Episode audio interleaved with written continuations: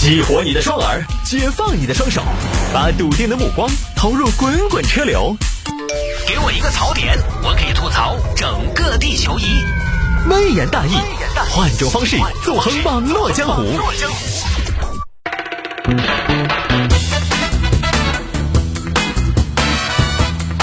来，欢迎各位继续回到今天的微言大义。我们来聊一下世界杯吧，因为世界杯的这个八进四的比赛呢，在今天晚上就要开打了。十一点呢是克罗地亚对巴西，然后在明天凌晨的三点呢是阿根廷对荷兰。这个这届世界杯呢，除了大家觉得卡塔尔确实挺土豪之外呢，还有就是 VR 技术啊。有听众朋友说摆一下这个世界杯的这个 VR 技术。说起世界杯呢，今年。微言大义，因为各种各样的原因，我们闭环生产加上别的一些事情，实际上呢，微言大义今年是在中间中断了很久。我记得这个中断呢，也导致我这次世界杯看的还可以，这是我连续三届世界杯可能看比赛看的最多的一次。我记得分别在小组赛，就是重逢在半决赛，是吧？世界杯这儿都快打完了，剩不了几场比赛了，好像现在就剩八场比赛了吧。我最近十年来看过的最多的一次世界杯就是今年的世界杯，呃，关于这个 VAR 这个技术呢，最近也喷的非常厉害，有一些争议。因为这次的世界杯呢，首先是大家发现了啊，加时的时间都特别长，都去看 V R 的。另外呢，有很多 V R 的判罚跟我们肉眼所见的结果呢，好像截然不同。你比如说小组赛日本对西班牙的第二个进球，肉眼看你怎么看都觉得出底线了，结果用那个技术看呢，没出。带来一些争议。我看了一场央视的直播，解说员都疯了。当时他说这球越位了，哎，我们看看越位了吧？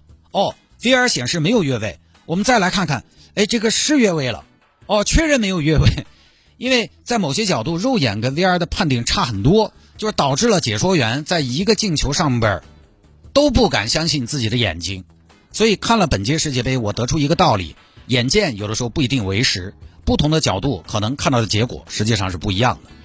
我看个球看出了一点哲学的感觉，当然这个技术最近喷的人很多哈，比如说黄健翔老师就说这个技术毁了足球，犹如特效毁了电影。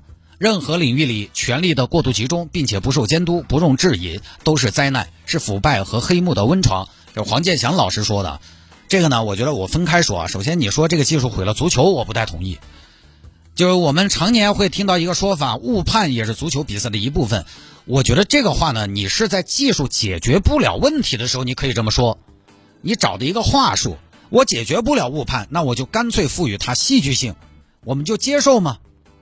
我有时候觉得自己混得很撇很恼火，我就会加戏，这是老天爷在考验我。今天有多恼火，明天就有多嗨火。其实不是，其实最后你发现今天有多恼火，明天会更恼火。哈 其实不是，老天爷没有兴趣考验我，自己混的恼火，只能说明我确实恼火。我的加戏只不过在可能在某一个阶段无可奈何之下，比较积极和主动的一种心理暗示而已。这种心理暗示来源于两个字：魔法。魔法，你能做啥子呢？那现在有法了，这种考验有好处吗？没得呀。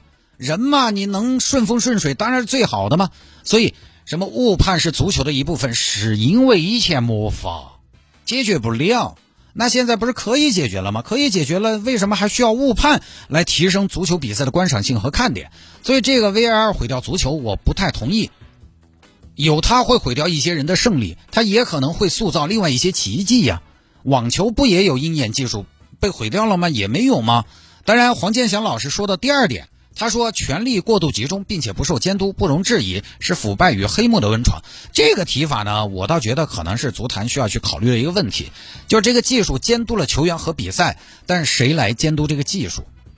这个又是科学结合哲学的命题。人工智能公平公正，那谁来监督人工智能不偏不倚？实际上，这个话题，这个探讨，在一些影视剧中就有这样的设定：整个人类社会有一个所谓的机器来掌管，因为这个机器呢，绝对的公平、公正、清醒、客观、无私心、不情绪、不感性、不偏不倚。看起来丢给机器就是最优解了。但是呢，万一机器有问题呢？万一机器有情感呢？机器管理人类，人类能不能反制机器？就很多影视剧都有这种概念。就以前在足球场上吵架不服判罚常有发生，他这种吵哈，虽然最终也会给一个结果，可能这个结果最后多年以后被证明是一种错误的判断，但是他是有这个抗争的过程的，那也是一种对裁判判罚的抗议和申辩，就是裁判你会背负一些压力的。像你像到现在，当年吹罚韩日世界杯，意大利对韩国的比赛的那个哥伦比亚裁判莫雷诺，那依然是很多球迷心中的罪人。你大可以乱吹，但是我们可以质疑你，我们可以在赛后的很多年将你钉在足球的耻辱柱上。但是现在这个技术出来了，他就把嘴巴给堵死了，球员们再也无法围着裁判叽叽喳喳，球迷们也不好再在赛后抱怨施压。从这个角度来说，VAR 的出现呢，其实是让裁判更加权威。看了 VAR 你就得认，失去了制衡。但是，就是大家会觉得这个技术是不是也可能被利用？这个东西谁说得清楚呢？现在这个技术出来了，我就没法说你不对了。所以呢，黄杰祥老师说这个毁了足球特效，毁了电影，我不太同意。阿凡达马上就要上了，那可能是今年票房可能会是最好的一部电影之一。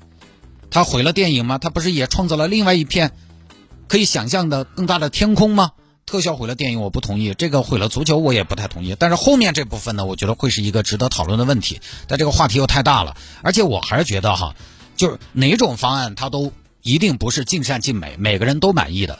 你不用担心 VR 毁掉足球，在不同的环境下会长出不同的花，激动人心的精彩和奇迹，它始终还是人在缔造。人类下围棋现在已经下不过电脑了，下不过阿尔法狗了，但是你还是会看柯洁跟申真虚下棋，你还是会看人和人下棋，所以不说了哈。我今年看世界杯呢，因为闭环的原因，要么就在家里办公，要么就在台里办公，所以呢，我就不存在一个上下班通勤的问题。真正意义上的直住一体，睡直播间，早上起来直接开始干活，通勤距离只有三米；要么就是早上在家起床去小房间干活，最多四米，因为不用出门了嘛，不用每天早上赶时间了，这就导致了世界杯期间我作息十分嚣张，夜晚相当狂放，常常整到凌晨一点才睡觉。于是我还看了好几场比赛。我觉得塞尔维亚三比三平喀麦隆那一场，比利时零比零平克罗地亚，虽然没进球，我觉得也挺好看的。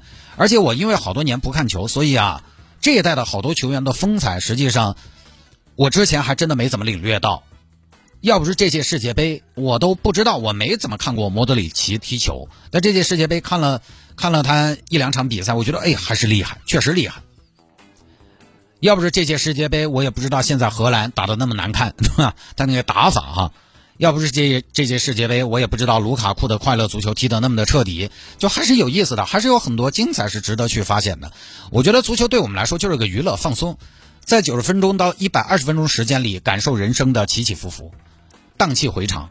而且你感受这种起伏吧，你自己都不用出汗，也没有代价，我觉得挺好的嘛。不说了，好吧，各位，今天节目就到这。